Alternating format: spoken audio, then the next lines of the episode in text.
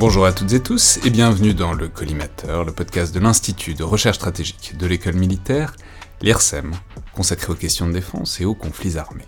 Je suis Alexandre Dublin et aujourd'hui pour parler de l'OTAN, qui est à la fois évidemment au centre de l'actualité internationale dans le cadre de la guerre en Ukraine, et en même temps de plus en plus euh, au centre de la campagne présidentielle, j'ai le plaisir de recevoir deux invités, deux distingués otanologues, euh, que sont Amélie Zima, chercheuse à l'IRSEM, ainsi qu'au centre Thucydide de Paris de Panthéon-Assas, spécialiste de l'OTAN, sur laquelle vous avez fait paraître un que sais-je l'année dernière. Je peux signaler aussi que vous étiez venu nous en parler et faire une analyse et un tour d'horizon de l'organisation peut-être un peu plus transversale et moins collée à l'actualité. Dans une émission de juin dernier avec Pierre Morcos, vous étiez à l'époque en ligne depuis Varsovie, vous avez depuis rejoint l'IRSEM et on s'en réjouit. Donc bienvenue à nouveau dans le collimateur Amélie. Merci, bonjour Alexandre Dublin. Et ensuite, un des grands habitués, euh, que dis-je, un des piliers de l'émission, Olivier Schmitt, professeur de sciences politiques à l'Université du Sud-Danemark, directeur des études de l'IHEDN, l'Institut des hautes études en défense nationale, spécialiste notamment des alliances militaires, et vous aviez notamment enquêté et travaillé de près sur l'OTAN dans le cadre de votre thèse, euh, thème de recherche que vous avez évidemment donc poursuivi depuis. Donc bonjour Olivier. Bonjour Alexandre Dublin. Alors, c'est une émission qui est un peu entre deux. D'une part, je vais dire que j'aimerais réussir euh, à rediversifier un peu les horizons dans le podcast, même si on est évidemment toujours largement polarisé par la guerre en Ukraine, qui de toute façon innerve à peu près tous les sujets de défense en ce moment. Mais, c'est donc euh, la raison d'être de, cette émission qui vise à continuer en fait la série qu'on avait commencé avec euh, l'épisode euh, sur le service militaire de février, dont le propos est donc d'interroger un peu très concrètement les divers thèmes de la campagne présidentielle qui touchent aux questions de défense, et on va voir que l'OTAN en fait pleinement partie. En même temps, l'OTAN c'est aussi évidemment un prisme très intéressant pour analyser la guerre d'Ukraine, tant sur le plan des causes réelles ou prétendues de l'intervention militaire russe, que dans les réponses immédiates, qui sont pour l'instant plutôt modérées mais fermes, euh, de l'Alliance Atlantique, mais aussi sur euh, les perspectives que la crise dessine pour l'avenir euh, de l'organisation également. Donc j'aurais aimé profiter de votre présence pour vous interroger un peu là-dessus, avant de passer au cœur du propos de l'émission, en commençant peut-être par la genèse de la guerre. Donc c'est évidemment le discours poutinien, mais qui est repris par un certain nombre de relais ici et là, que cette intervention, la guerre d'Ukraine, a été causée par le rapprochement et la pression croissante, à l'échelle de plusieurs années, voire de plusieurs décennies, de l'OTAN sur les frontières de la Russie, et de la menace militaire et stratégique que ce rapprochement ferait peser. Alors voilà, qu'est-ce que ça vous inspire, disons, cette justification et cette euh, menace supposée, tant dans sa véracité que, au moins, à tout le moins, dans la perception qu'en a peut-être euh, le pouvoir russe actuellement? Je sais pas qui veut commencer bah, Amélie euh, Oui, euh, c'est un narratif en fait qui est, qui est construit mais qui est euh, largement erroné en fait, puisque si la perspective euro-atlantique de l'Ukraine a été reconnue lors du sommet de l'OTAN en 2008 à Bucarest, en fait l'Ukraine n'est qu'un partenaire de l'OTAN et l'Ukraine n'a jamais été intégrée à la stratégie de préaccession de l'OTAN, qu'on appelle le plan d'action pour l'adhésion, qui prépare donc un pays candidat à rejoindre l'organisation. Donc l'Ukraine n'a jamais été intégrée dans ce plan d'action pour l'adhésion. Et euh, donc l'Ukraine n'est pas euh, en train de se rapprocher ou de devenir membre de l'OTAN. Et par ailleurs, comme l'Ukraine n'est qu'un partenaire de l'OTAN, elle n'est pas couverte non plus par la garantie de l'article 5, hein, qui est la clause de défense collective. Olivier Schmitt? Euh, effectivement, il y a, je pense, euh, une hyperbole qui consiste à dire que l'Ukraine était en train de se rapprocher de l'OTAN. Il y avait des discussions, il y avait ce partenariat, mais comme l'a rappelé Amélie entièrement à raison, il n'y avait pas, j'allais dire, d'action concrète qui aurait euh, laissé présupposer une adhésion à court ou moyen terme de l'Ukraine au l'OTAN. Il est, je pense, il est vrai hein, que depuis les années 90, lors des euh, différentes négociations, la Russie a régulièrement signalé le fait que l'extension de l'OTAN ne lui plaisait pas. Ils l'ont dit à, à plusieurs reprises. En même temps, euh, j'allais dire, la, distinction euh, avec l'OTAN, c'est que les États membres cherchent à rejoindre l'organisation. C'est pas l'OTAN qui annexe un, futur État membre, euh, contrairement à ce qu'ont pu laisser entendre certains candidats à l'élection présidentielle. Donc c'est pas l'OTAN qui annexe un État, ce sont des États qui demandent à rejoindre l'organisation. Et pour un, certain nombre d'entre eux, il y avait très clairement des, des, raisons sécuritaires qui les poussaient à vouloir bénéficier de la garantie de, de l'article 5. Donc il y a ce double contexte. certes, la Russie n'était pas contente que, l'OTAN s'élargisse, mais en même temps, les États membres qui souhaitaient rejoindre l'OTAN eux-mêmes ont exprimé des angoisses de sécurité. Je pense qu'aujourd'hui, ils se disent qu'ils sont très contents d'avoir rejoint l'OTAN tant qu'il y avait une fenêtre d'opportunité. Et en même temps, sur la cause immédiate du conflit, il n'y avait pas de plan d'action euh, euh, voilà, à court terme pour que l'Ukraine rejoigne l'OTAN. Mais si on prend au sérieux, disons par esprit de générosité, c'est cette idée poutinienne de bah voilà, on voit des bases de l'OTAN qui se rapprochent de nous, etc. C'est inquiétant. Euh, si jamais les États-Unis avaient des pensées, expansionnistes, enfin en tout cas si c'était une puissance impérialiste que c'est souvent décrite, et ben voilà, ils se rapprochent quand même de, de nous de plus en plus, donc on est menacé.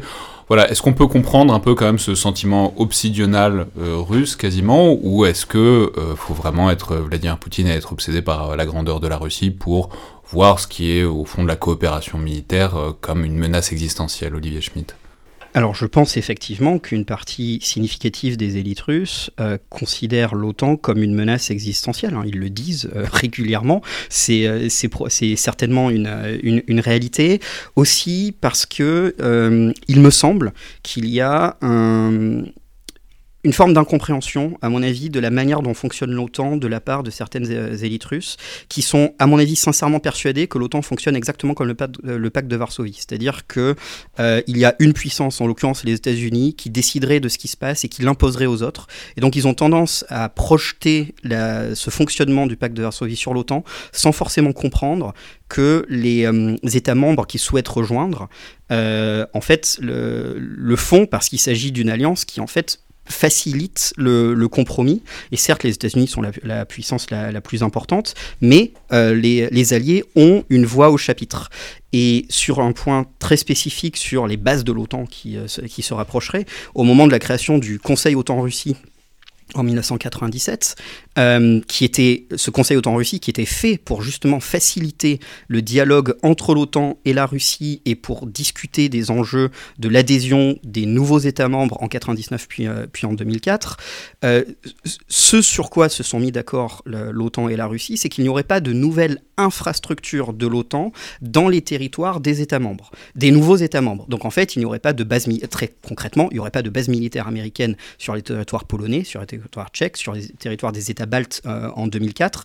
Donc en fait, l'OTAN a accepté de faire rejoindre, de laisser rejoindre des États en en se mettant en vulnérabilité du point de vue de son dispositif militaire, justement pour ne pas euh, froisser la Russie, euh, j'allais dire plus que de raison. Euh, C'est-à-dire on a des États membres, mais on n'a pas les bases américaines pour les défendre, donc d'une certaine manière, on s'expose un peu à d'éventuelles velléités russes. C'était potentiellement le risque. Et en fait, cet accord, qui avait été respecté jusque-là, a été rendu caduque par l'invasion par la Russie de l'Ukraine en 2014. Et c'est à partir de là que l'OTAN a notamment euh, mis en place euh, une, euh, une, force de présence, notamment dans les pays baltes, pour rassurer les États membres qui, en gros, nous, ont dit on vous avait bien dit quand même que ça risquait d'arriver. Amélie oui, bah, je, rejoins complètement Olivier Schmitt sur cette analyse. Euh, lorsque l'acte fondateur effectivement a été négocié, il y avait cet engagement, ce qu'il n'y aurait pas de missiles, de troupes et d'infrastructures permanentes de l'OTAN sur le territoire des nouveaux membres. Il faut dire que pour ces nouveaux membres, ça avait été très difficile à accepter parce qu'ils avaient l'impression qu'on reniait leur marge de manœuvre et qu'on reniait leurs droits en fait euh, en tant que, membres de, de l'organisation. Euh, et l'OTAN s'était engagée aussi à dire qu'elle allait assurer la défense de ces territoires principalement par l'interopérabilité. Hein, donc sans placer justement de, force, de force sur ces territoires.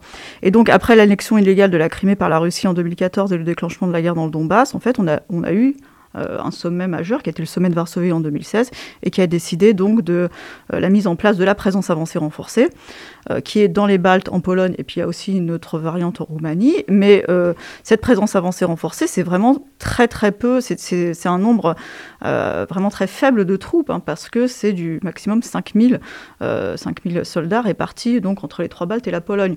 Donc il n'y a pas non plus de, surmilitarisation du flanc oriental de l'OTAN, il n'y a pas non plus d'encerclement justement de, la Russie par, les troupes de l'OTAN.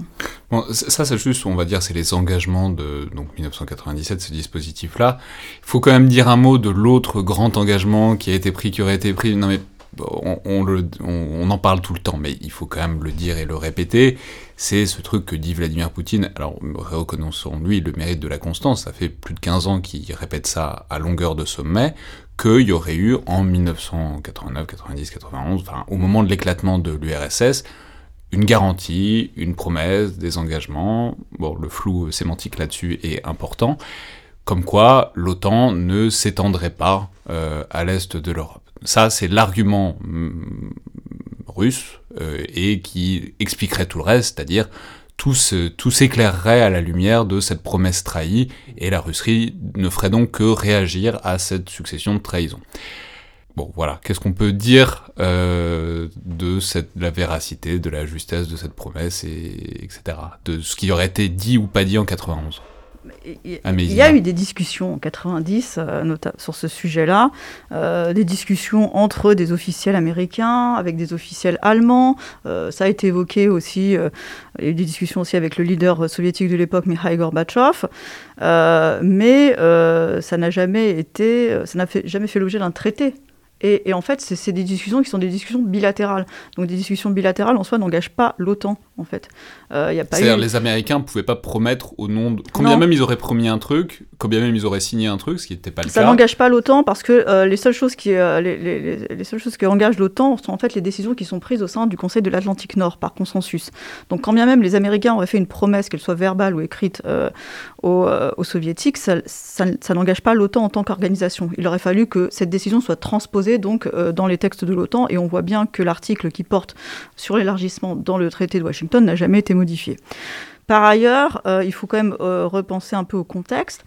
Euh, on est en février 90, l'URSS n'est pas dissoute, le pacte de Varsovie n'est pas dissous. Le pacte de Varsovie, ça sera juillet 91, l'URSS, ça sera décembre 91. Donc envisager en février 90 que la Pologne ou la République tchèque ou les Baltes rentreraient un jour dans l'OTAN, personne ne l'imaginait. Hein les, discussions vraiment sérieuses sur l'élargissement, ça vient pas avant la, moitié, la, mi-90, 94, 95. Donc, euh, et puis ce qu'on peut relever aussi, c'est que donc ça fait, ça fait une quinzaine d'années en gros que, Vladimir Poutine reprend cet argument, mais par exemple, c'est un argument qu'on n'entendait pas nécessairement lors de l'élargissement de 99 euh, ou l'élargissement de 2004. Et en 2004, c'était déjà Vladimir Poutine qui était président. Olivier Schmitt? Ah, C'est juste un complément à la réponse que vient de faire euh, Amélie Zima. Euh, le contexte est fondamental. La discussion qui a lieu au premier semestre 1990 se passe dans un contexte où l'enjeu, c'est la réunification allemande. C'est ça, c'est ça la question. Et quand on parle, quand James Baker parle à ses, homologues soviétiques et leur dit, et leur pose en fait une question rhétorique en leur disant est-ce qu'il y aurait une possibilité ou, euh, de résolution où il n'y aurait pas d'extension de, de l'OTAN? Euh, Parce que c'est ça en fait le cœur du le, le, cœur de, de l'enjeu. De résolution de la. En fait, de l'accord qui est en qui est en train de se faire parce que dans euh, ce qui est aujourd'hui l'ex-RDA, il y a 400 000 troupes soviétiques il va bien falloir en faire quelque chose.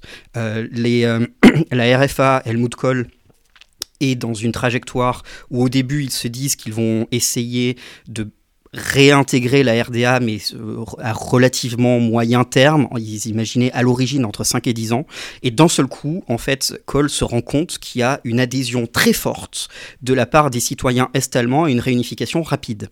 Et il comprend qu'il y a un momentum politique et après, il ne faut pas oublier, c'est un pays qui avait été séparé pendant euh, quasiment une cinquantaine d'années. Il y a aussi un enjeu moral pour eux de réunifier euh, l'Allemagne. Donc l'enjeu, c'est euh, comment est-ce qu'on va sortir ou comment est-ce qu'on va trouver un autre accord par rapport au, en fait, à l'accord qui est préexistant, c'est celui de 1945, qui avait été l'accord post-seconde guerre mondiale, où les puissances occupantes avaient un droit de partage, entre guillemets, de, du, territoire allemand comment, chasser, de ce contexte Comment chasser les troupes russes en douceur, quoi Comment permettre la réunification allemande en douceur? C'est c'est surtout ça. Et donc, en fait, l'enjeu pour les responsables allemands, mais aussi les responsables américains, c'est est-ce qu'une Allemagne réunifiée va être neutre ou est-ce qu'elle va être dans l'OTAN ou dans le pacte de Varsovie? C'est ça la question. Et évidemment, euh, les, alliés de l'OTAN disent bah, nous on préférait quand même qu'elle soit, soit dans l'OTAN, enfin faut, faut pas se mentir. Et notamment une Allemagne neutre est vue comme étant un risque de potentielle prolifération nucléaire dans un contexte où l'OTAN existe toujours, le pacte de Varsovie existe toujours. Donc une Allemagne neutre serait prise entre les deux et aurait une une incitation à se nucléariser. Et l'enjeu, c'est si l'Allemagne réunifiée rejoint l'OTAN, est-ce que le territoire de l'ex-RDA sera couvert par l'article 5 C'est ça dont on parle quand on parle d'extension de l'OTAN. Et ce qui se passe à l'été 1990, c'est que Gorbatchev, il y a un sommet euh, américano-soviétique. Les Américains réussissent à faire dire euh, aux Soviétiques deux choses. La première, c'est que effectivement, il pourra y avoir une extension des, euh, euh, de, j'allais dire, de, la garantie de l'article 5, euh, y compris au territoire de l'ex-RDA. Les Américains sont tellement contents qu'ils les font signer deux fois. Ils font signer le, le, le traité plus l'annexe qui, qui précise ça, ils font signer deux fois. Et Gorbatchev dit publiquement qu'il reconnaît le principe d'Helsinki de 1975, qui est la liberté de chacun des États de choisir leurs alliances. Il le dit publiquement. Et dans sa tête, apparemment, il pensait qu'il y avait une réelle possibilité que l'Allemagne réunifiée puisse choisir le pacte de Varsovie. Ses, adjoints sont foudrage, réellement foudrage, parce qu'ils comprennent que ça veut dire très franchement une extension de l'OTAN à l'Allemagne réunifiée et que ça ouvre la porte dans le futur à d'autres choses. Ses adjoints sont foudrage. D'accord, certes, mais le chef de l'État soviétique vient à affirmer et reconnu un, que l'OTAN pouvait s'étendre sur les territoires de l'ex-RDA, deux, que les États euh, ont la possibilité, comme l'URSS l'avait déjà reconnu en 1975 lors des traités d'Helsinki, que les États pouvaient choisir leurs alliances. Aujourd'hui, dire le contraire, en fait, c'est revenir sur euh, les principes d'Helsinki de 1975. Alors ça, ce sont donc les causes de la crise, dont on voit qu'il y a de la rhétorique, alors que ce soit de l'auto-intoxication euh, côté russe, ou que ce soit, c'est un peu plus cynique, à la rigueur, c'est pas la question à l'heure actuelle, mais bon, maintenant, si on regarde la crise telle qu'elle se déroule, on a beaucoup parlé de l'Union européenne et de son action euh, et des grands pas qu'elle a pris depuis euh, deux semaines, enfin trois semaines maintenant, euh, pour soutenir l'Ukraine. En ce qui concerne l'OTAN, on sait qu'évidemment c'est pas la même chose parce que dans l'OTAN il y a les États-Unis et que donc bon ça c'est aussi le pas vers une escalade possible qui serait beaucoup plus dramatique que ce qui peut avoir lieu avec l'Union européenne.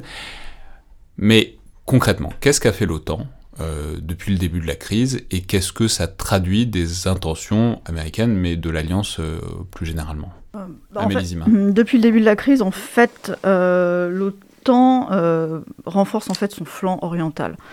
C'est-à-dire qu'on a des soldats français qui sont envoyés par exemple en Roumanie, on a un détachement de 500 personnes, on a des Belges aussi qui sont envoyés en Roumanie, on a un renforcement aussi de toute ce qui est police du ciel, euh, et notamment là aussi avec un rôle de la France, puisque la, Pologne, par exemple, est euh, maintenant euh, sous, sous, couverte en fait par les missions de police du ciel de l'OTAN, donc un renforcement comme ça du flanc oriental, renforcement qui reste quand même modéré, hein, parce que quand on parle de 800 troupes qui sont envoyées en Roumanie, là non plus encore, on n'a pas vraiment une surmilitarisation. Aussi des, des navires qui sont envoyés en mer Noire, donc voilà, des actions de ce type-là sont mises en place par l'OTAN, étant donné que, l'OTAN voilà, n'intervient pas militairement euh, dans le conflit, n'est pas partie du conflit et euh, n'apporte pas assistance en soi euh, à l'Ukraine. À côté de ça, il y a des initiatives qui sont prises par les États membres de l'OTAN sur une base bilatérale. Et là, notamment, on a beaucoup d'actions qui ont été entreprises par les Américains. une action, en fait, la, la, plus, la majeure prise par les États-Unis, c'est d'envoyer en Pologne, au sud-est de la Pologne, donc à moins de 100 km en fait, de la frontière avec l'Ukraine, la 82e division aéroportée, qui est une division, en fait, Enfin, c'est un point, c'est une décision en fait qui est symboliquement importante parce que c'est une division qui a participé au débarquement de 44, c'est une division qui était présente sur l'aéroport de Kaboul, donc euh, l'envoyer en Pologne. Euh, euh, dans, cette période-là, c'est montrer justement à la fois un signe militaire et symbolique fort. Et donc là, on pourrait aller sur de presque 5000 hommes qui seraient basés euh, étant donné que, euh, que voilà, on est très près en fait de ce qui pourrait être une zone de combat, hein, puisque la Pologne a une frontière commune avec l'Ukraine euh, et qu'il y a une des grandes villes d'Ukraine qui est Lviv, qui est donc à, deux pas de la frontière. Donc voilà, on a des actions. Donc de l'OTAN, je dirais que c'est plutôt un renforcement en fait du flanc oriental, et après des actions bilatérales qui sont prises par les États aussi pour aider l'Ukraine. Olivier Schmidt et en mini point de complément, euh, l'OTAN est actuellement en travaux pour euh, remettre à jour son concept stratégique qui devrait être adopté lors du prochain sommet euh, en Espagne. Et bon, il était assez évident que la Russie serait assez centrale dans le concept stratégique et il est clair qu'elle le sera à mon avis encore plus. Hmm. Mais alors, du coup, qu'est-ce que ça dessine comme perspective? Par exemple, on a beaucoup parlé du fait que la Finlande et la Suède, qui ne sont donc pas dans l'OTAN, euh, qui sont neutres, c'est inscrit dans leur constitution, auraient remis sur la table ce dossier de peut-être intégrer euh, l'OTAN. Qu'est-ce que ça vous inspire, disons, à la fois ces intentions et puis aussi le, leur dimension réaliste ou pas C'est-à-dire, est-ce que, est-ce que, est-ce que l'OTAN a, a, envie de se charger aussi de deux pays qui ont une frontière euh, avec la Russie Je ne sais pas. Olivier Schmitt Sur la dimension réaliste du, du projet, euh, j'avoue que je ne suis pas suffisamment au fait des débats en Suède et en Finlande pour savoir s'il y a une chance réelle en fait que, ça, euh, que ah ce soit une demande euh, officielle, parce que là ce sont des débats, mais il n'y a pas de demande officielle pour, pour l'instant. Donc ça supposerait un débat politique qui remporte une adhésion de la majorité de la population. Donc je ne sais pas si c'est réaliste du point de vue de la politique interne. actuellement, je suis pas sûr que euh, l'OTAN ait un intérêt immédiat à envoyer un signal d'escalade politique euh, vis-à-vis de, vis -vis de la Russie. Euh, donc même s'il y avait une demande formelle, je ne suis pas sûr qu'elle aboutirait immédiatement, même s'il y a plein de, de, gens qui disent euh, non mais si vous, euh, si vous postulez, vous serez admis en 48 heures. Ça pour le coup, j'y crois pas. Je pense qu'il y a un certain nombre d'alliés qui auront justement une inquiétude vis-à-vis du signal euh, envoyé vis-à-vis de la Russie. Par contre, ce que ça, ce que ça représente aussi, c'est que ben, voilà, il y a une forme de bipolarisation du monde qui est en train de se structurer avec une, un renforcement très fort de la coopération politico-militaire russo-chinoise. Et c'est en fait, là, on, voit des blocs hein, qui sont en train de se constituer. C'est de manière, j'allais dire, assez classique en théorie des relations internationales. Il y a l'équilibre des puissances qui est en train de, se configurer. Donc euh, là, très clairement, ce sont deux pays qui signalent, euh, j'allais dire, le camp auquel ils veulent appartenir. Amélie oui, enfin, ce, qu'il faut, ce que je pourrais ajouter à, ce qu'a dit Olivier Schmitt, c'est que la Suède et la Finlande sont déjà en fait des partenaires très proches de l'OTAN. Euh, ils réalisent des exercices militaires en commun. Euh, les armées euh, suédoises et finlandaises sont rendues interopérables avec celles de l'OTAN. et puis les Finlandais achètent américains, par exemple. Hein, ils achètent des F-35. Donc on a comme ça une, une, mise en conformité, je dirais, des armées suédoises et finlandaises avec celles de l'OTAN. Donc en soi, par exemple, si ces deux pays-là voulaient rentrer, ils remplissent quand même beaucoup des critères politiques et militaires. cela dit, comme l'a dit Olivier Schmitt, on rentre pas dans l'OTAN en 48 heures. Hein. Il y a tout pro, processus quand même qui est assez long. Ils seraient obligés eux aussi de passer par exemple par le programme euh, du plan d'action pour l'adhésion. Par ailleurs, les euh, populations ne sont pas non plus majoritairement encore favorables euh, à l'entrée à l'entrée dans l'OTAN. Mais alors symboliquement, qu'est-ce que ça dit? Ça dit que à l'heure actuelle, l'OTAN c'est la dernière garantie de sécurité quand on se sent un peu menacé par la Russie. C'est-à-dire par exemple, on pourrait supposer que, enfin, voilà, il y a aussi l'Union européenne, il y a aussi d'autres, l'Union européenne qui a un mécanisme de défense collective. On en parlait récemment avec Pierre Roche, c'est l'article 42.7. Bon, qu'est-ce que ça veut dire le fait que ces deux pays-là, qui ont une frontière, alors la Suède c'est pas énorme, mais euh, la Finlande c'est quand même plus, avec la Russie, euh, puis bon il fait froid là-haut, euh, mais qu'est-ce que ça indique que ce soit vers l'OTAN qui tournent leur regard? Bah, je pense que très, simple, très simplement, ça indique que la garantie de sécurité crédible en Europe, c'est et ça reste l'article 5 de l'OTAN. Enfin, il faut pas, euh, faut pas aller plus loin que ça. Et puis ça, ça, ça montre d'une certaine façon aussi que l'OTAN est toujours une alliance qui est extrêmement attractive euh, puisque des pays souhaitent la rejoindre pour, pour avoir cette garantie de sécurité. Donc de ce point de vue-là, en fait, euh, les actions euh, de, Vladimir Poutine et ces lignes rouges qu'il a tracées cet hiver n'ont fait que renforcer à la fois l'union de l'OTAN en soi et l'attractivité de l'organisation pour ses partenaires.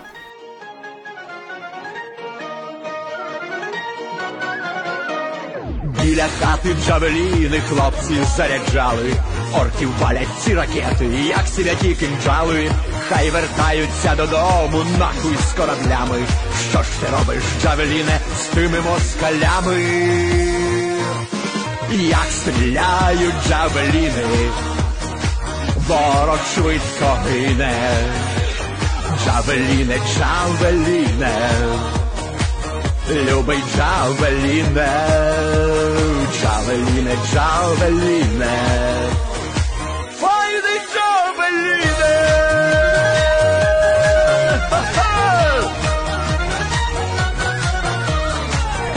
БТР підбиті, ворог відгрібає. Хоч рашисти потім збрешуть, що потерь немає.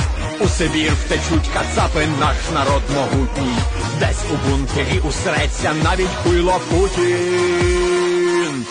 Як стріляють джавеліни, ворог швидко гине. Джавеліне, джавеліне, любий джавеліне, джавеліне, джавеліне.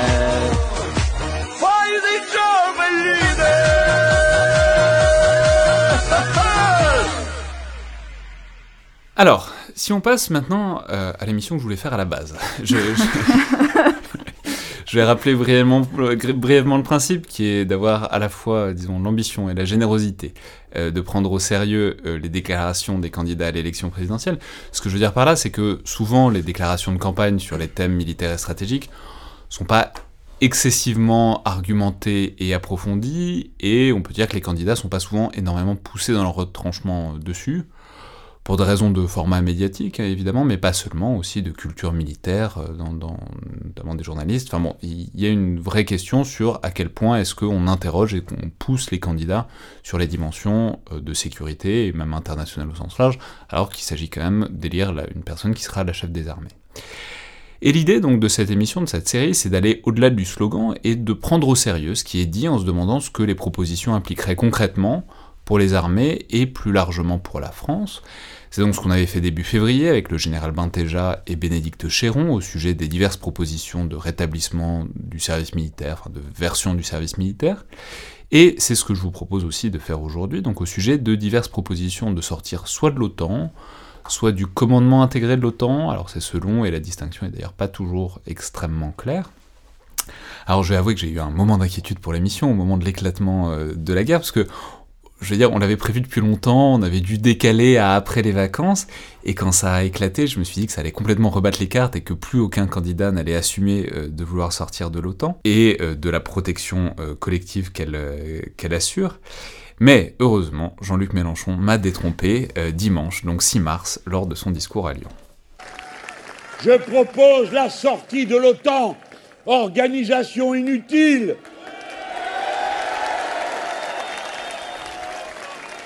qui provoque par son agitation un peu partout des tensions, espérant en retirer ici ou là des subventions pour je ne sais quelle agence de sécurité. L'OTAN, dont le président Macron avait dit qu'elle était en état de mort cérébrale, eh bien alors, si elle est en état de mort cérébrale, il faut s'en passer. Je propose que nous construisions, nous Français, des alliances altermondialistes. Qu'est-ce que ça veut dire? C'est des alliances qui partent de la nécessité de l'intérêt général humain. Je veux dire que c'est évidemment loin d'être le seul à proposer ça. On trouve notamment la proposition plus généralement à l'extrême droite avec Éric Zemmour, ici au micro de CNews et d'Europe 1 le 20 février. Moi, moi, si j'étais si j'étais président, euh, nous serions sortis du commandement militaire intégré de l'OTAN.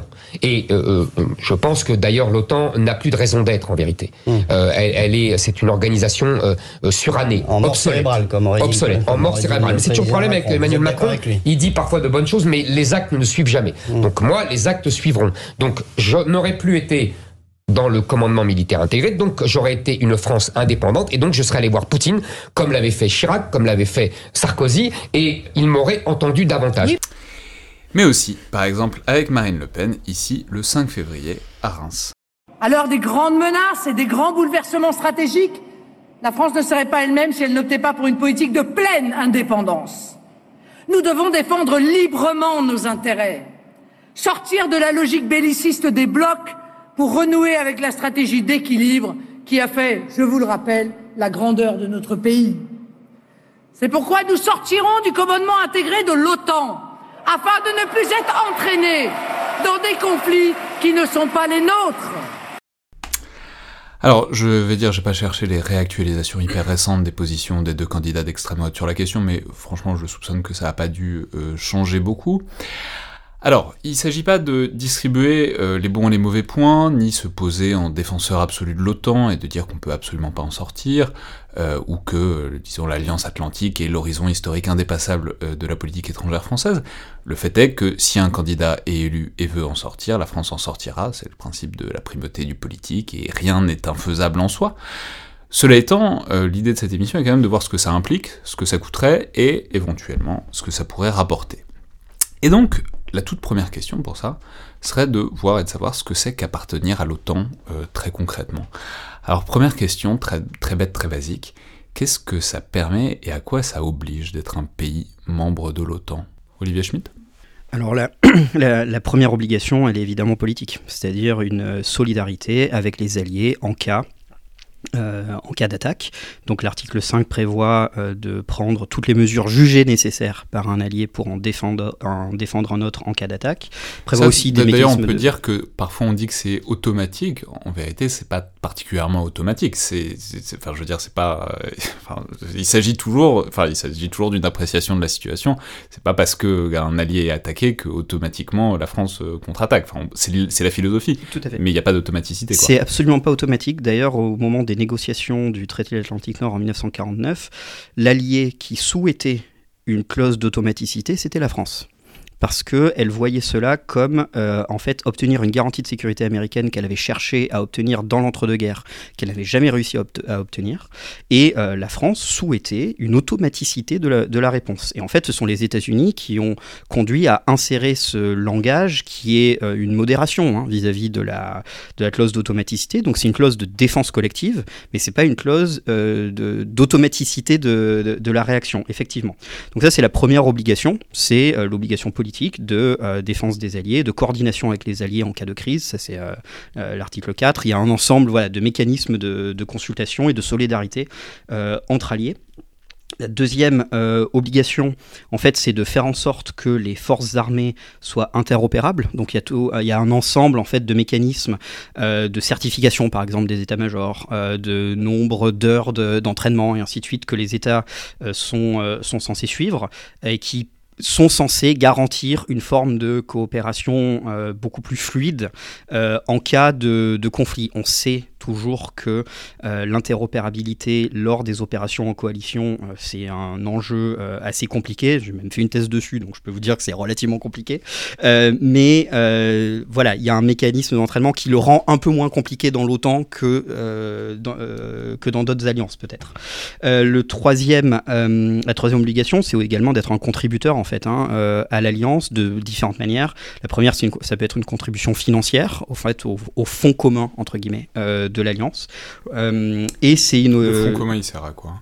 il sert par exemple au financement des infrastructures, il sert au financement de la flotte d'AWACS qui est sous commandement de l'OTAN et qui est un peu en fait la seule force militaire de l'OTAN. les AWACS, rappelons, sont les avions qui ont l'assiette sur la tête, euh, là, qui sont des espèces d'immenses avions radars, mais qui permettent de voir euh, très loin le mérite par ailleurs d'être des avions qui se déploient aussi depuis des porte-avions, ce, qui est, ce très utile. Alors la seule force militaire de l'OTAN, c'est en fait cette flotte d'AWACS. Tout le reste, ce sont des forces nationales qui sont éventuellement mises à disposition euh, d'opérations multinationales. Euh, donc voilà, ce fonds commun sert à, alimenter hein, l'infrastructure, j'allais dire la vie quotidienne, ne serait-ce que le salaire par exemple des euh, fonctionnaires civils de l'OTAN. Et il y a une autre type de contribution, ce sont les, dire, les contributions en nature, c'est-à-dire d'insérer un certain nombre euh, d'officiers ou de personnel civil au sein des structures de l'OTAN. Alors si je dis pas de bêtises aujourd'hui, je crois que euh, c'est environ 750 euh, officiers des armées qui sont insérés au sein des, des, structures des armées françaises. Des armées françaises, oui, pardon, qui sont insérés au sein des structures de, de l'OTAN et de la DGA aussi. C'est pas seulement des armées, la DGA, la, Direction générale de l'armement, c'est-à-dire bon, ceux qui construisent les, les, outils, quoi. Le système d'armes, quoi, grosso modo. Et autre obligation, la, la France est euh, a le commandement hein, du, euh, du, commandement interallié pour la transformation, euh, Allied Command Transformation, qui est à Norfolk. Donc bah, là, on, on, fournit quand même un officier général, accessoirement. et je pense qu'Amélie pourra compléter. Amélie? Oui, euh, je voudrais juste euh, revenir sur, sur les extraits que vous avez, euh, vous avez, nous avez fait écouter. Alors c'est vrai qu'il y a beaucoup de candidats qui se positionnent sur cette question de l'OTAN, mais en fait, ce que montrent aussi les études de sociologie électorale, c'est que les euh, électeurs se mobilisent et se positionnent rarement sur ces enjeux-là, que c'est pas nécessairement un enjeu clivant et c'est pas nécessairement ça qui fait non plus une élection. Cela étant, bon, on a rarement eu une guerre de haute intensité aux portes de l'Europe, donc on peut imaginer rarement que eu le, pendant une élection, c'est sûr. on peut imaginer que le sujet monte, quoi. Euh, Concernant l'article 5, je voudrais juste aussi apporter une précision. C'est vrai que c'est une obligation, mais par exemple, l'allié attaqué n'est pas non plus obligé d'activer l'article 5. Il C'est-à-dire faut le demander. c'est-à-dire qu'il il fait une demande, il fait une demande devant le Conseil de l'Atlantique Nord, et dans ce cas-là, les alliés décident ou pas de, de réagir. Donc il n'y a, aucun automatisme dans aucun sens, en fait. Euh, on peut être sous une attaque et, euh, et estimer qu'on va répondre à cette attaque soit nationalement, soit par une coalition ad hoc, euh, soit en faisant appel à l'UE pour un État membre, soit en faisant appel à l'OTAN. Donc l'OTAN, en fait, n'est qu'une des possibilités qui peut exister pour cette garantie de l'article 5. Et ça, on peut rappeler que ça a été activé une seule fois, en tout et pour toutes, euh, à la suite du 11 septembre. Exactement. Et il n'y a pas eu de coalition euh, OTAN qui a été formée euh, à la suite du 11 septembre. Donc, euh, donc voilà. Euh, et con- concernant effectivement aussi Il n'y a les pas eu de coalition autant? Ça vient après. Ça vient après. Il n'y a, pas eu de réponse immédiate de l'OTAN, en fait, euh, au septembre. D'accord, donc c'est dans un deuxième temps, au moment de, l'invasion- de la décision d'invasion de l'Afghanistan, qu'il y a eu une coalition qui s'est montée Non. Alors, il y a Bah, Effecti- effectivement, il faut clarifier parce que c'est un, un enjeu assez important. Il y a, au moment du 11 septembre, le- une coalition ad hoc qui se crée, euh, qui est très clairement centrée autour des États-Unis et qui va conduire les opérations militaires pour chasser le régime taliban. À partir de la chute de Kaboul, Et donc met ça, c'est des pays, beaucoup de l'OTAN, mais pas que... Même pas beaucoup, c'est la, Grande-Bretagne, les euh, États-Unis, la France a envoyé quelques forces spéciales et euh, quelques avions. Je me demande si, euh, s'il y avait d'autres alliés qui me reviennent pas immédiatement en tête, mais c'est enfin un nombre très très limité de pays membres de l'OTAN et l'OTAN n'a rien à voir là-dedans. À partir du moment où il y a la chute du régime taliban, se met en place un processus politique pour essayer de voilà, établir un nouveau gouvernement euh, en Afghanistan, qui a deux volets. Un volet politique avec la, la, Shura qui, en fait, euh, établit Hamid Karzai comme président de l'Afghanistan. Et il y a un volet d'assistance à la sécurité, c'est la FIAS, la Force internationale d'assistance à la sécurité, qui est là pour faciliter la... le- j'allais dire le- l'établissement de conditions euh, sécuritaires euh, idéales. Et donc l'OTAN, il- c'est plutôt l'outil de gestion que l'outil d'attaque à ce moment-là. La- L'OTAN vient bien après, parce que la, FIAS à l'origine est créée par une résolution du Conseil de sécurité des Nations Unies, et ce sont des États individuellement qui ont en charge l'organisation d'abord les Britanniques, puis les Turcs, et enfin les Allemands. Et en fait, on se rend compte après un tour euh, autour de 2003 qu'après les Allemands, personne n'avait euh, levé la main pour dire bah, c'est euh, c'est moi qui vais prendre le commandement de, la FIAS. Et 2003, je vous rappelle, c'est le moment de, des grandes tensions transatlantiques autour de l'Irak.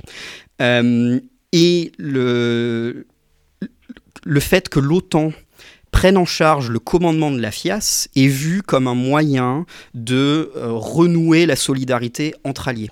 Donc l'OTAN vient après dans la, crise euh, en Afghanistan, elle vient pour prendre le commandement de la FIAS qui a été créé par le Conseil de sécurité des Nations Unies, et à l'époque, la mission en Afghanistan est vue comme relativement facile, comme étant du maintien de la paix, et c'est vu comme un moyen politique de renouer la solidarité entre alliés. Donc en fait, l'OTAN arrive assez, j'allais dire pas tard, mais euh, arrive bien après les phases initiales dans la gestion de la crise en Afghanistan.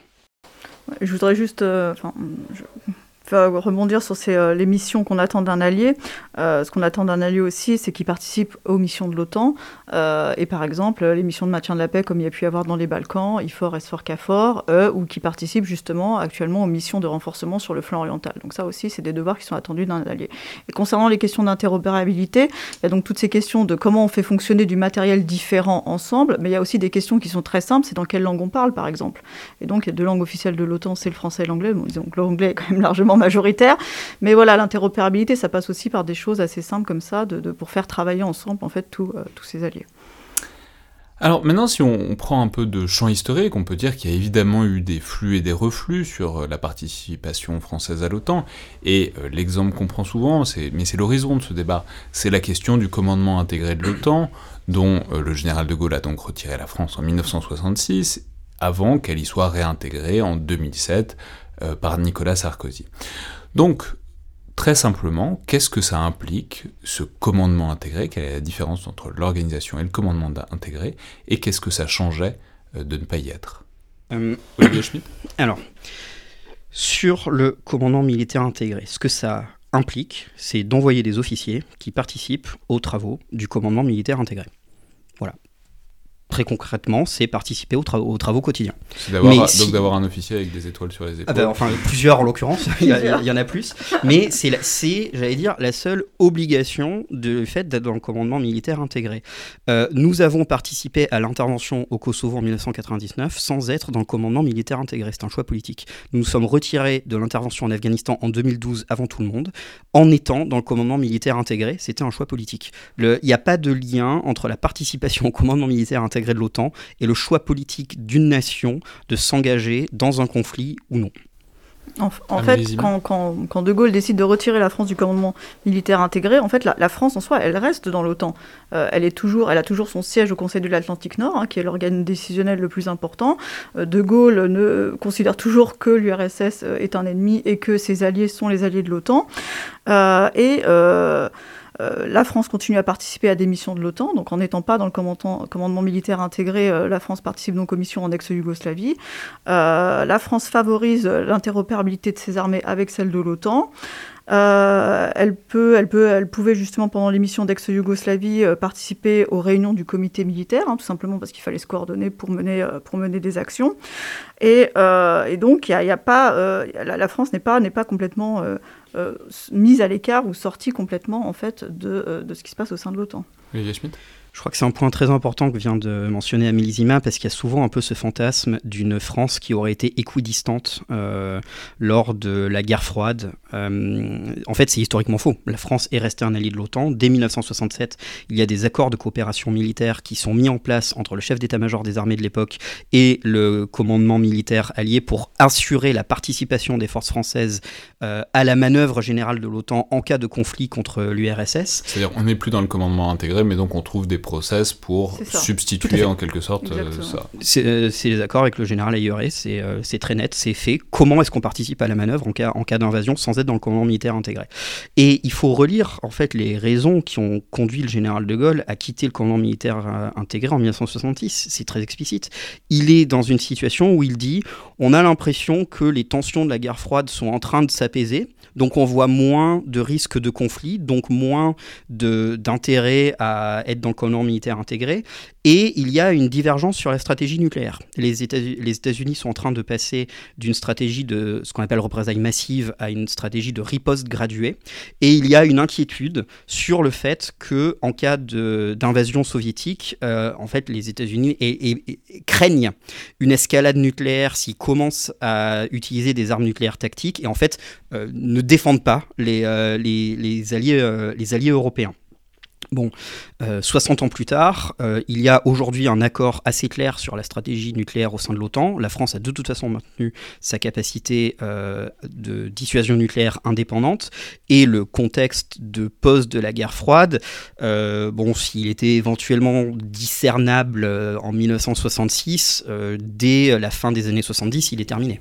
Oui, mais si on fait, un- pas l'avocat du diable, mais si on regarde vraiment ce que dit le général de Gaulle dans la conférence, il fait une conférence de presse pour expliquer pourquoi il se retire. Ce qu'il dit, c'est bien des arguments quand même de grandeur de la France d'une part, euh, d'autonomie, d'indépendance, etc. Et enfin, la volonté de la France de disposer d'elle-même, ce qui est indispensable pour qu'elle croie à son propre rôle et pour qu'elle puisse être utile aux autres. Cette volonté de la France est incompatible avec une organisation de défense dans laquelle elle est subordonnée. Bon, c'est quand même, euh, il y, a- il y a quand même tout ce discours qui est repris aujourd'hui par les candidats qui veulent euh, ressortir la proposition. Donc, on peut dire que De Gaulle se plantait, euh, enfin, dans ce qu'il pensait que ça allait faire.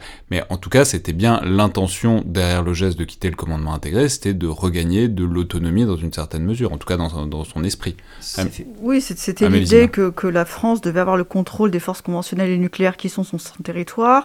Euh, Mais pourquoi elle l'aurait pas eu avec- en étant dans le commandement intégré Puisque ce que vous di- dites, c'est qu'il y a de toute façon pas d'automaticité, etc. C'était l'idée gaulienne aussi, et puis c'était l'idée aussi de d'avoir une filière nucléaire française complètement indépendante de celle des États-Unis, euh, de ne pas, de pas être soumis nécessairement à la politique de planification de l'OTAN. Mais, Mais aussi... en quoi est-ce que le commandement intégré gênait tout ça? Bah, disons que quand vous êtes dans le commandement intégré, vous faites partie quand même de la division de planification, donc euh, il peut y avoir une harmonisation plus poussée des plans de défense ou ce genre de choses. Euh, et vous donc... voulez dire que le général de Gaulle n'avait pas raison sur tout? Puis le général de Gaulle aussi estimait que l'OTAN était trop américaine en fait. Euh, euh, et, il estimait qu'il fallait réformer l'OTAN, et ça, ça sera quand même un leitmotiv euh, des présidents qui vont suivre le général de Gaulle, euh, c'est-à-dire que le, les Européens, en fait, n'ont pas suffisamment de poids, en fait, dans le processus de décision, dans les commandements. le président Chirac, par exemple, dans les années 90, va, conditionner la rentrée de l'OTAN dans le commandement militaire intégré à l'obtention d'un commandement qui est l'AF-South, donc le commandement méditerranéen qui est situé à Naples, ce que les Américains vont refuser. Donc il y a cette idée, en fait, que euh, pas assez de, de, commandements, de postes de position importantes sont donnés, euh, C'est-à-dire qu'on part pour, euh, comme une, une, posture de négociation pour, quand on revient, avoir plus de choses dans l'OTAN, en quelque sorte. Olivier Schmitt je pense que pour essayer de rendre justice au général de Gaulle, il y a, y a, y y effectivement. Un titre de, de podcast, je pense qu'un jour. Rendre justice au général. Cette personne qui est si calomniée sur la scène politique française.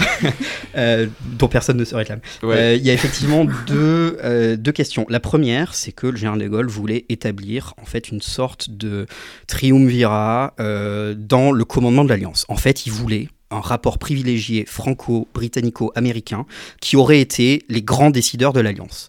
Étrangement, les autres alliés étaient moins enthousiastes, les, Italiens, euh, l'Allemagne de l'Ouest. Et, euh, Par jalousie de la grandeur française, sans doute probablement. Euh, mais du coup, l'absence de réponse positive à cette, euh, cette trilatérale euh, qui aurait commandé l'OTAN a conduit à une espèce de frustration de ne pas reconnaître le rôle spécifique et particulier de la France au sein de l'organisation. Et on sait que le général de Gaulle était attaché à la spécificité française. Donc il y a cette première frustration, je veux dire, politique de pas réussir à établir ce, triumvirat qui, qui d'ailleurs avait été demandé dès la 4ème République, hein, lors des négociations, on voit déjà apparaître cette idée d'avoir euh, un petit groupe euh, particulier euh, qui, qui, dirigerait les autres. Faut, faut, faut, jamais le dire, mais on ne dira jamais tout ce que De Gaulle devait à la 4ème République, parce que ah la, continuité, si, si, on fait un tableau avec les pour et les contre, la continuité est quand même parfois très très flagrante malgré tous les discours. La continuité est très flagrante. Le deuxième point, c'est que le général de Gaulle établit une distinction qui n'existe que dans sa tête, mais qui existe maintenant dans le discours français et qui est complètement incompréhensible pour nos alliés. Il fait une distinction entre l'Alliance atlantique en tant que principe politique et l'OTAN en tant qu'organisation, en tant que bureaucratie. Et euh, qui consiste à dire, ben, d'un côté, l'Alliance Atlantique existe et on en fait partie. L'OTAN, par contre, on peut le réformer parce que ce n'est qu'une bureaucratie. Donc on distingue les deux. Pour nos alliés, c'est incompréhensible parce que l'OTAN est l'organisation et l'incarnation même de l'État de l'Alliance transatlantique. Donc on sépare pas les deux. Mais même dans les années 60, les Britanniques, il y a des télégrammes diplomatiques britanniques qui disent Ah, mais De Gaulle, il a encore fait la distinction, mais ça veut rien dire, on comprend rien, on voit pas, on voit pas ce qu'il est en train de dire. C'est complètement intégré dans le discours français on, dit, on distingue l'alliance euh, de l'OTAN. Euh, c'est pour ça que quand le président euh, Macron dit que l'OTAN est en état de mort cérébrale, il a une critique vis-à-vis de la manière dont l'organisation fonctionne, mais c'est immédiatement interprété par nos alliés comme ah mais c'est politiquement qu'est-ce que les Français sont encore en, train de faire. Et je pense qu'il faut bien saisir ces deux aspects. Un, le côté, euh, j'allais dire, le narcissisme blessé du fait de la France ne fait pas partie d'un triumvirat euh, idéalisé avec les anglo-saxons qu'on adore mépriser ou critiquer, mais dont on aimerait bien faire partie en tant qu'organisme de direction. Et euh, cette distinction qui est un peu étrange qui est faite entre l'organisation et, et l'Alliance Atlantique. Mélissima? Et ce qu'il faut dire, en fait, c'est que tous les présidents qui vont suivre en fait De Gaulle vont être à peu près sur cette lignée-là, qu'ils soient en fait de gauche ou de droite, parce que euh, ils veulent rester dans cette lignée de, politique de grandeur entre guillemets, et tout en mettant l'accent sur la détente aussi avec euh, avec l'Union soviétique. Euh, mais ils vont tous rester loyaux à l'alliance, et même par exemple le président Mitterrand, qui était donc socialiste, il va soutenir le déploiement des Pershing en Allemagne pour contrer les SS-20 soviétiques lors de la crise des euromissiles. Donc avec toutes les critiques qu'il y a, en fait, il n'y a jamais eu non plus de distance qui a été prise fondamentalement euh, sur l'orientation même de l'OTAN. Hein. Donc, euh, et là, c'est là que ça tranche en fait avec les discours qu'on entend actuellement. Euh, c'est-à-dire que De Gaulle, comme Giscard, comme Pompidou, comme Mitterrand, savaient où étaient leurs alliés et savaient où était en fait la, menace. Mais alors, juste si on reste encore une seconde sur cette question du commandement intégré et qu'on le rapporte à aujourd'hui, ok, qu'est-ce que ça changerait demain si la France se re-retirait du commandement intégré? Concrètement, ça change quoi à court, moyen, à long terme. Ça, rend la France peu crédible au niveau international quand même, parce que ça voudrait dire que la France rentre, sort, rentre, sort. Donc, euh, d'ailleurs, il y avait le président Hollande qui avait commandé un rapport euh, à Hubert Védrine en 2012, hein, donc quand il avait été élu, Hubert Védrine qu'on ne peut pas soupçonner d'être un atlantiste forcené d'ailleurs. Et euh, les conclusions du rapport Védrine avaient été que voilà, personne ne comprendrait en fait cette nouvelle sortie du commandement militaire intégré, que ça ne donnerait pas plus de puissance à la France au niveau international. et voilà. Alors ça, c'est dans les perceptions mais même fonctionnellement, qu'est-ce que ça changerait dans les prises Je sais pas. Euh, on enlèverait des officiers de hmm. Shape, euh, concrètement. Shape, c'est quoi? C'est le commandement interallié, en fait, qui est à Mons, euh, en Belgique, qui est en fait l'espèce d'état-major des armées de l'OTAN, si vous voulez. C'est là où, se fait la planification et j'allais dire la, vie militaire de, de, l'Alliance. Donc on retirait des, des officiers de, de Shape, euh, on se retirait probablement d'un certain nombre de groupes euh, de, de travail au sein de l'OTAN, et concrètement c'est tout. Et il faut savoir, cela dit, que la France est re-rentrée dans le commandement militaire intégré avec des conditions quand même. Hein, le président Sarkozy a mis des conditions. Euh, il avait dit que euh, aucune force française de, ne serait sous commandement OTAN en temps de paix. Il avait dit aussi que la France conservait son indépendance nucléaire, ce qui fait que la France ne siège pas au groupe des plans nucléaires de l'OTAN. Elle conserve une totale souveraineté sous son arme. C'est quoi ce groupe? Bah, C'est le, le, groupe en fait qui décide de la politique nucléaire de l'Alliance de façon concertée. donc c'est quoi la politique nucléaire? Enfin je sais pas c'est quoi? C'est où est-ce qu'on met les missiles? C'est est-ce que enfin c'est c'est bah, la doctrine aussi d'utilisation euh, ce genre de choses euh, sachant qu'il y a trois puissances nucléaires au sein au sein de l'OTAN. Euh, donc la France a conservé son indépendance nucléaire elle, elle, ne siège pas dans le groupe des plans nucléaires et puis la France aussi conserve une liberté totale d'appréciation pour participer aux missions OTAN. Donc, euh, il y a eu des. mais ça, de toute façon, c'est toujours le cas. mais ça, ça, a été remis en fait comme condition pour rentrer dans le commandement militaire intégré. Et donc, ça va sans dire, mais c'est bien de leur dire quand même. Voilà. Alors, en fait, la seule chose sur laquelle le président Sarkozy n'a pas insisté quand il a négocié euh, le retour de la France dans le commandement militaire intégré, c'est euh, la réforme de la structure de commandement, en fait, qui était vraiment quelque chose que, euh, par exemple, le président Chirac avait mis en avant comme préalable à la rentrée. Là, le président Sarkozy avait abandonné ça, euh, et euh, il y a eu quand même, voilà, l'obtention pour la France de postes prestigieux comme le poste du SACTI, donc commandement allié de transformation que, que mentionnait Olivier Schmitt tout à l'heure. Oui, euh, oui je, une, par contre, effectivement, c'est un point qu'on n'a pas abordé, mais euh, une sortie du commandement militaire intégré serait, comme le mentionnait Amélie, un, enfin, un problème de crédibilité vis-à-vis de la France. Je ne suis pas sûr qu'on pourrait légitimement euh, demander à conserver le commandement, en fait, le commandement d'un des deux grands commandements stratégiques de l'OTAN, qui est SACTI, sans être dans le commandement militaire intégré. Là-dessus, nos alliés commenceraient à doucement rigoler.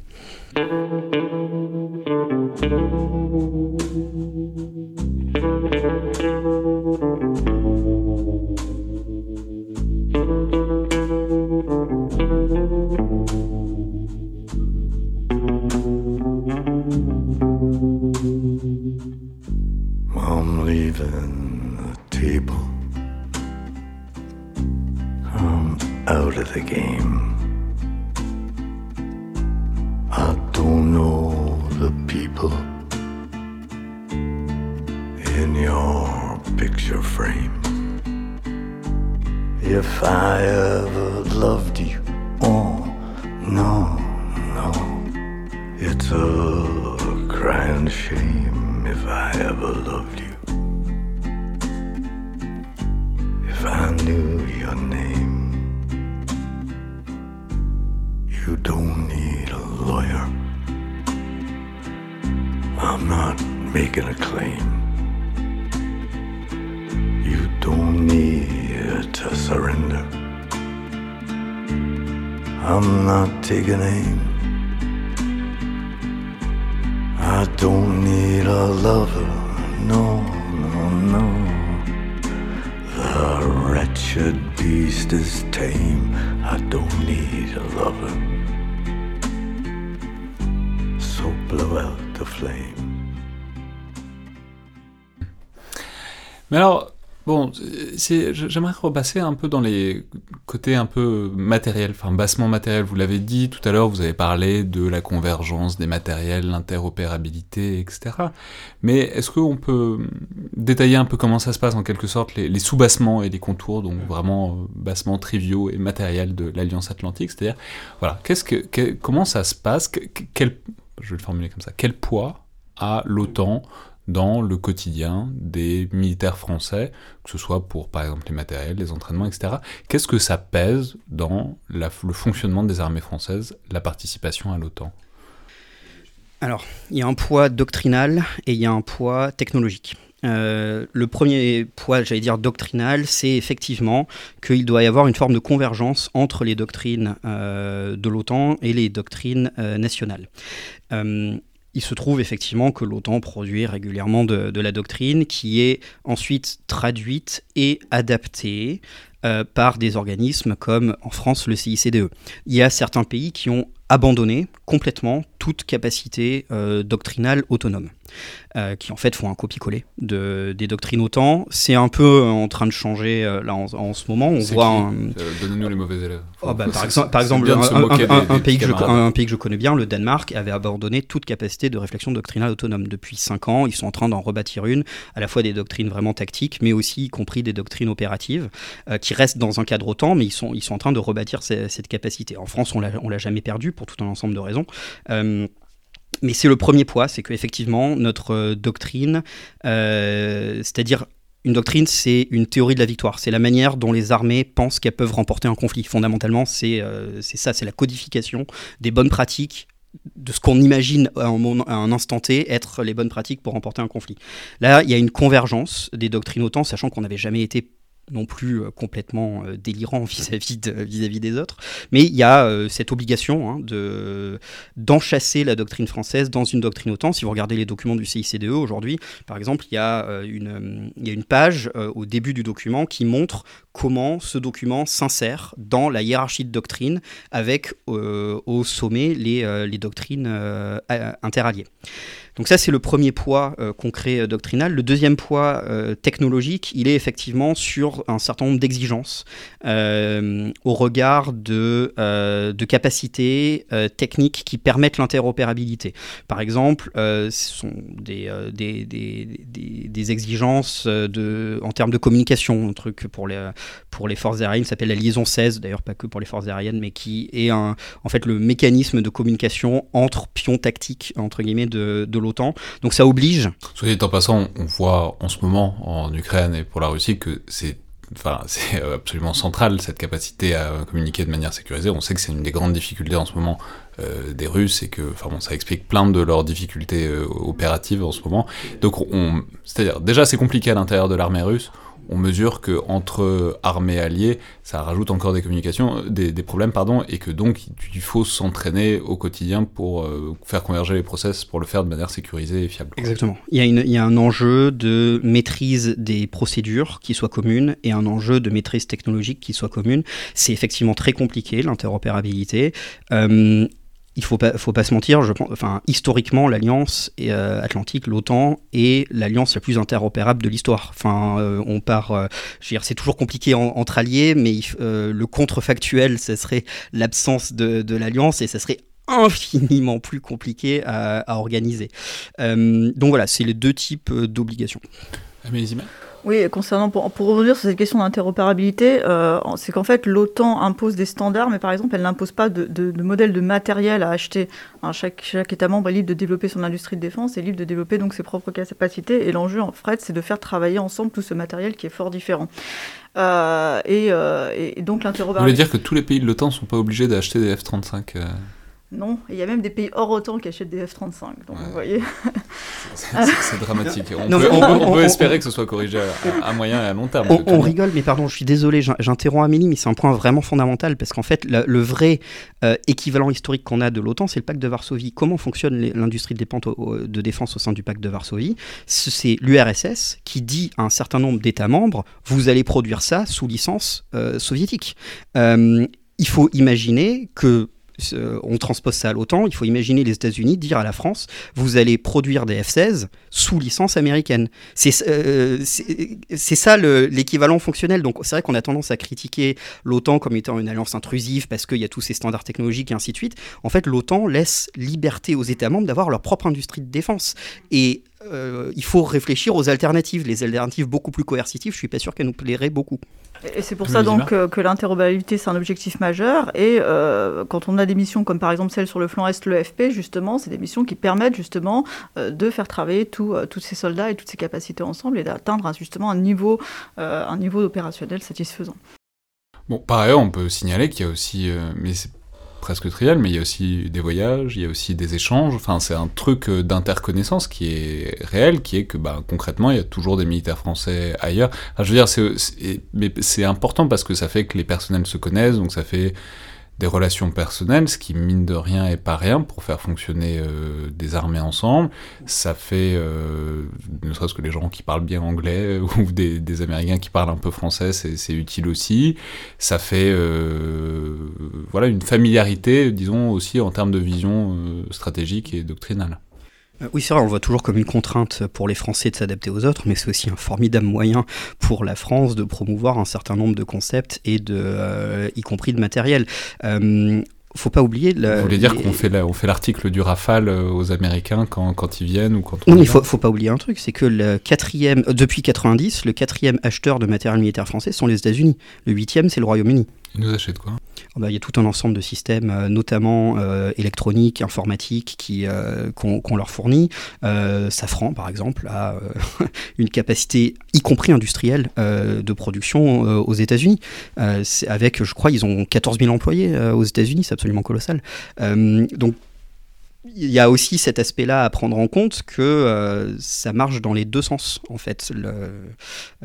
Cette interopérabilité, c'est aussi une possibilité de marché pour les industries françaises. Aujourd'hui, Thales a remporté le marché, en fait, de créer un cloud de combat commun à l'OTAN. Thales est très content d'avoir ce marché-là, je peux vous le dire.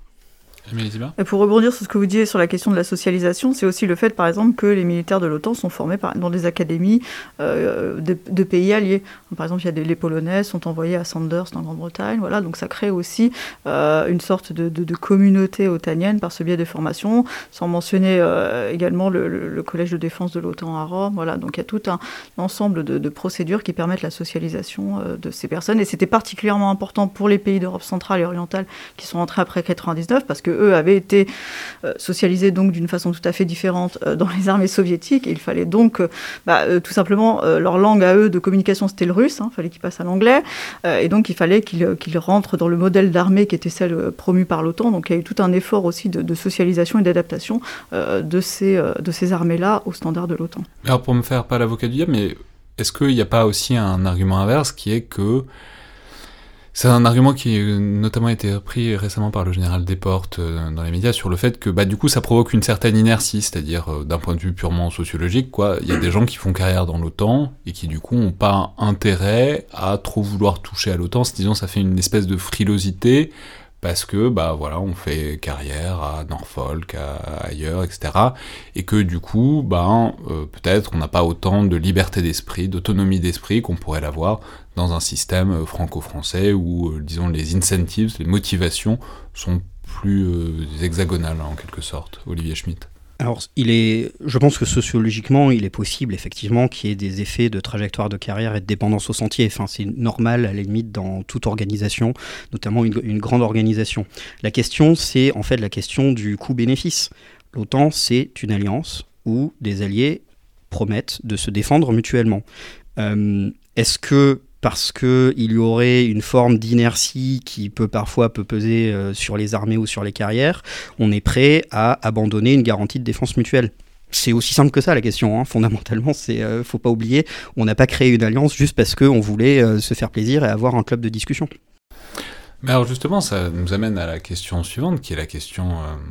Alors, je l'ai dit, c'est pas toujours très clair si les candidats veulent qu'on sorte du commandement intégré ou de l'OTAN, notamment parce que bon, je sais pas, c'est pas l'extrait que j'ai mis parce qu'il était un peu long, mais par exemple, il y a un extrait de Marine Le Pen sur le plateau de France 5 où on voit qu'elle confond très clairement le, commandement intégré et l'OTAN et ce que ça implique l'un et l'autre. Mais bon, prenons la version. Donc, on a déjà dit ce que ça coûterait, ce que ça impliquerait de sortir du commandement intégré. C'est-à-dire pas grand-chose. hein. Enfin, il y a des problèmes de crédibilité, etc. Mais bon, c'est pas énorme. Maintenant, supposons qu'on sorte de l'OTAN. Même en supposant une sortie euh, donc à la faveur de l'élection, voilà, candidat euh, veut sortir de l'OTAN, élu, euh, sort de l'OTAN. Même en supposant donc que ce soit pas trop brutal, un peu préparé, globalement, est-ce que vous pourriez identifier euh, chacun quelques points clés, disons quelques capacités que les armées françaises perdraient inévitablement? À quoi est-ce que ça se verrait? Quel, serait le voilà Qu'est- Qu'est-ce qu'on y perd directement Amélie Zima Je voudrais juste revenir sur un point, la, sortie du commandement militaire intégré, euh, qui, ne, poserait pas beaucoup de problèmes. En fait, ça, posait quand même des problèmes d'être sortie du commandement militaire intégré, parce que par exemple, la France, quand elle a participé aux missions de maintien de la paix euh, dans les Balkans, elle était associée qu'à la dernière toute phase de, planification des opérations. Donc en fait, euh, il n'avait pas une visibilité extrêmement forte et large sur ce qui a été fait. Fait.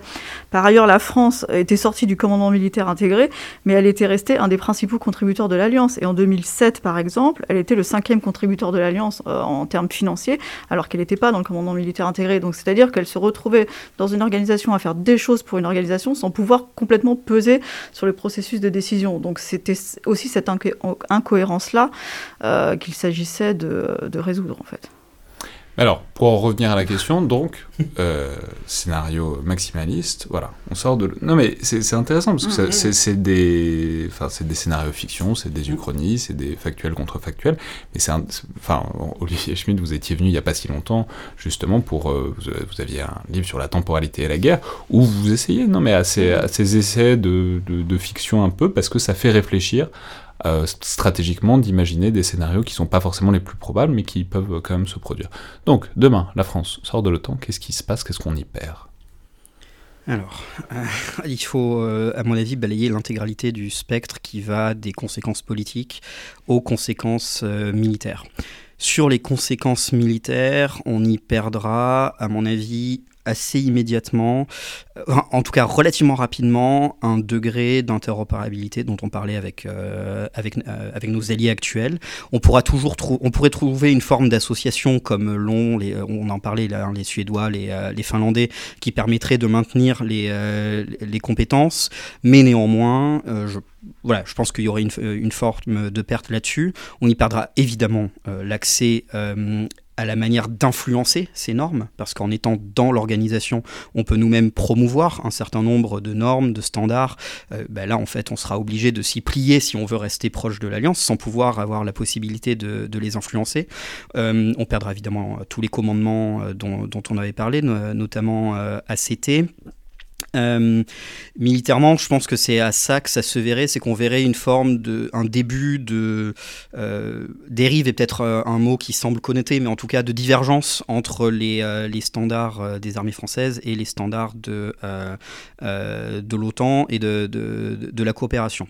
Ensuite, si on parle en termes politiques, la crédibilité de la France vis-à-vis de nos alliés européens est immédiatement, complètement balayée.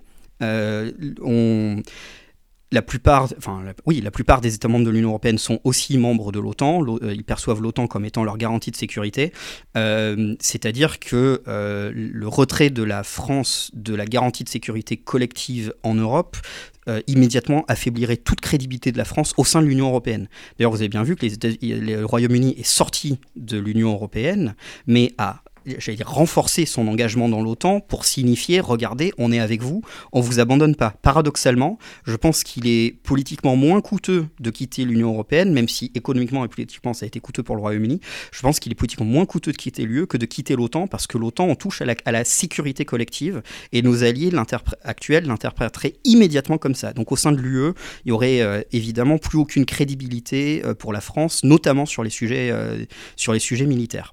Et le dernier point, c'est qu'il faudrait se poser la question de euh, quelle forme. On perdrait évidemment la garantie de sécurité collective.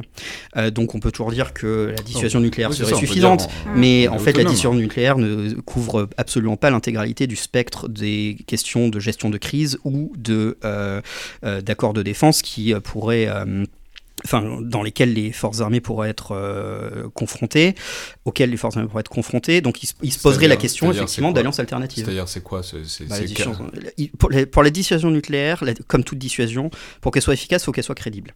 Donc, euh, vous êtes crédible soit euh, parce que vous pouvez montrer que vous avez les moyens de faire quelque chose, mais vous êtes crédible aussi quand vous alignez la menace euh, face à euh, une situation particulière. Personne ne serait crédible de dire que nous allons utiliser l'arme nucléaire pour euh, évacuer nos ressortissants en Côte d'Ivoire. Parce que ça aurait aucun sens et donc du coup il y aurait peut-être une menace que individuellement nous serions ou pas capables d'affronter. Euh, Aujourd'hui, on est dans une situation où, par exemple, comme on l'a vu à Barkhane, on peut demander de l'aide à nos alliés de l'OTAN. Je sais que c'est pas l'OTAN qui est intervenu, mais il faut pas se mentir. On demande de l'aide à nos, à nos alliés de l'Union européenne. C'est aussi parce qu'on est dans l'OTAN et qu'on s'entend bien et qu'on a, on a envoyé des troupes dans les pays baltes. C'est pour ça que l'Estonie, notamment, a participé à, à- à Barkhane. Donc c'est en quelque sorte de la dissuasion conventionnelle par euh, le nombre, c'est-à-dire c'est on, on peut pas toujours sortir l'argument on a l'arme nucléaire pour certains trucs. Par contre, on peut sortir l'argument on a les copains avec nous qui peuvent venir nous appuyer. Bah, les alliés servent de renfort de capacité, c'est évident. Donc ça, on perdrait cette capacité-là et se poserait ensuite la question de quelle est l'alliance si on décide de rejoindre une alliance, quel est le, en tout cas le, le consortium politique euh, qu'on souhaiterait rejoindre? Parce qu'on serait de facto exclu de la coopération transatlantique telle qu'elle s'est structurée depuis 1945.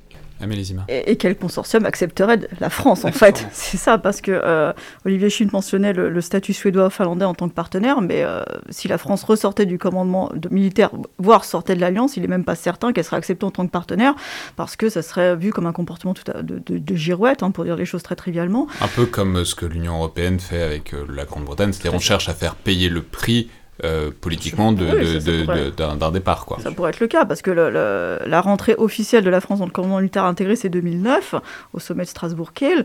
Donc ça serait justement un très mauvais signal que, euh, même pas une dizaine d'années après, on sorte. Et puis, ça serait très mal vu politiquement par les Alliés, qui attendent en fait que la France, en tant que grande puissance militaire, prenne sa part dans la défense collective de l'Europe. Euh, et euh, euh, on avait vu d'ailleurs que lors du sommet de Varsovie, la France euh, était donc une des grandes puissances militaires, un des grands pays contributeurs de l'OTAN, et elle n'était pas nation cadre, hein, parce que ça n'avait pas été souhaité à ce moment-là. Donc elle n'encadrait pas une de ces forces mul- multinationales dans les Baltes et, euh, et en Pologne, et donc c'était vu aussi comme un signal que la France n'était pas assez engagée euh, pour la défense territoriale. Donc ça serait des signaux politiques. Ce seraient des signaux, serait- mais ça, les candidats ou les états-majors des candidats vous diraient que. ouais, état-major d'ailleurs. Mais vous diraient que. Oui, mais on pourrait le faire autrement, on pourrait faire des déclarations, on pourrait affirmer, on pourrait faire des gestes, etc. Que l'OTAN n'est pas l'horizon indépassable de toutes les alliances et de toutes les coopérations non plus, et qu'il y aurait moyen de faire autrement que dans cette euh, organisation qui éventuellement ne satisferait plus. quoi. Après, en politique, il y a aussi la question de la crédibilité et de la confiance. C'est-à-dire, est-ce qu'on peut faire confiance à un allié euh, qui rentre, qui sort Euh, Voilà, il y a- il y, a cette question-là aussi. Et la confiance de la France et, sur la scène européenne et à fortiori la scène internationale serait quand même euh, euh, sérieusement attaquée par une mesure de, de ce type-là. Olivier Schmitt Oui, non, tout à fait. Je pense qu'on n'aurait strictement aucune crédibilité euh, auprès de nos alliés de l'Union européenne. Et alors, pour vous faire euh, l'avocat du diable, je vais vous demander un exercice de rhétorique, peut-être même de sophistique. Euh, Est-ce que vous pourriez imaginer quelques avantages? Est-ce que vous pourriez trouver quelques avantages, quelques marges de manœuvre, peut-être des libertés qui seraient potentiellement regagnées par une sortie de l'OTAN? Gros silence. Je pense que la définition de ce qu'on appelle un avantage dépend fondamentalement du projet politique. Si on considère que euh, l'inscription de la France dans une, alliance transatlantique euh, est une erreur politique, et c'est un choix, euh, on peut tout à fait politiquement le considérer. Effectivement, il y a plein d'avantages à sortir de l'OTAN. On C'est-à-dire si on considère que, que, le destin de la France, de camp. que le destin de la France n'est pas du côté atlantique, mais peut-être plus du côté continental ou méditerranéen, etc. Si on a une vision géostratégique comme ça, de ce point de vue-là, c'est le préalable, c'est la sortie de l'OTAN. Bah, continental, ça serait difficile parce que la plus- euh, plupart de l'Europe continentale est membre de l'OTAN, donc du coup, ça serait, on serait de facto exclu. Mais Et vous effectivement, pensez pas que par la simple force de la volonté française, on pourrait faire bouger tout le monde? J'ai de forts doutes là-dessus. très sincèrement, j'ai un, un, doute euh, assez prononcé sur le fait que le cavalier seul de la France serait suivi immédiatement par des pays européens qui n'attendent que le leadership français. Je, je n'y crois pas. Donc effectivement, si on considère que le projet politique de la France, c'est de se rapprocher euh, des pays du Maghreb et de devenir, euh, de créer une alliance méditerranéenne, pourquoi pas Si on considère que le projet de la France, c'est de créer une alliance... Que ce que Eric Zemmour et Marine Le Pen ont en tête. c'est pas impossible, mais de facto, ce serait une alliance alternative possible euh, en théorie.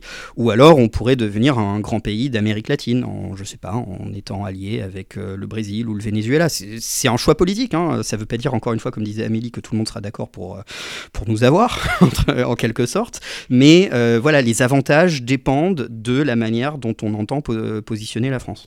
Mais en tout cas, les avantages concrets, vous en voyez pas beaucoup. Amélie Zima? Euh, je voudrais rebondir sur ce qu'a dit euh, Olivier Schmitt concernant l'attente de leadership français. Il y a, cette attente, elle est réelle et on la voit actuellement. Et justement, c'est pour ça que la ministre de la Défense, Florence Paris, a proposé justement d'encadrer euh, la mission en Roumanie, la TFP, en faisant de la France une nation cadre. Donc justement, de prendre ce rôle de leadership. Mais leadership au sein de l'OTAN. Au sein de l'OTAN. Et après, concernant les avantages, bah, en fait, ça, ça dépend avec qui on veut s'allier. Si le but est de s'allier avec le leader d'un pays qui ne reconnaît pas la souveraineté des autres États, qui menace leur intégrité territoriale. Euh, je pense que vous visez quelqu'un, mais je suis pas sûr. Voilà, euh, et qui euh, et qui veut saisir donc des, terres par par la force. Hein. c'est un choix politique et c'est clairement pas le choix qu'on peut faire effectivement en restant dans l'OTAN. Olivier Schmidt. Et je rebondis juste là-dessus. Une alliance, c'est un engagement de défense collective. Est-ce que d'autres alliés, est-ce qu'on a confiance dans d'autres alliés potentiels d'honorer éventuellement leur engagement de défense collective à notre égard Et est-ce que nous-mêmes, nous sommes prêts à aller les défendre s'ils sont attaqués? C'est ça que ça veut dire une alliance alternative. C'est qu'on est prêt à défendre d'autres alliés que nos alliés actuels et qu'on on prend le risque de croire que d'autres alliés que nos alliés actuels vont nous défendre. Je pense qu'on peut trouver, euh, qu'on peut, à mon avis, chercher pour trouver des alliés aussi fiables que les alliés actuels, très sincèrement. Faut, faut, le dire, euh, faut le dire euh, objectivement. Est-ce qu'on, si on, fait de la politique fiction, est-ce que si on décide de rechercher une alliance formelle avec la Russie, par exemple, est-ce qu'on a la, croyance que la Russie va nous défendre en cas, de, en cas d'attaque? C'est ça concrètement que ça veut dire. Euh, demander aux Arméniens, la dernière fois qu'ils ont demandé, ils ont une alliance formelle avec la Russie, bah, les Russes ont dit, bah, écoutez les gars, vous êtes tout seuls. Là, vous parlez évidemment de la guerre de l'Artsakh. Exactement. Je vous rappelle que l'Arménie est dans une alliance formelle avec la Russie. Très bien. Merci beaucoup à tous les deux. Je vais préciser à titre euh, de précision, de, précaution, que évidemment, euh, vous vous engagez en votre nom propre, vous vous exprimez en votre nom propre, vous n'engagez pas ni l'IHEDN, ni l'IRSEM, etc. Puisqu'on touche un sujet un petit peu politique, ça, vaut toujours euh, la peine de le rappeler. Merci donc beaucoup à tous les deux pour ce tour d'horizon euh, de l'actualité de l'OTAN et euh, des perspectives et éventuellement des alternatives, de savoir de ce qu'on peut en dire, d'un disons d'un point de vue très concret dans le cadre de la campagne. Merci beaucoup. Merci. C'était donc le Collimateur, le podcast de l'Institut de recherche stratégique de l'école militaire. Je vous rappelle que remarques et commentaires sont les bienvenus par mail sur les réseaux sociaux de l'IRSEM, tout comme euh, notes et commentaires sur Apple Podcast ou sur SoundCloud. Tout ça aide la visibilité du podcast ainsi que euh, le fait que vous le recommandiez, que vous en parliez autour de vous. C'est à ça que sert euh, le, podcast et ses différents formats, c'est que euh, les gens intéressés par les questions de défense, de plus ou moins près, puissent trouver de quoi se nourrir l'esprit. Merci à toutes et tous, et à la prochaine.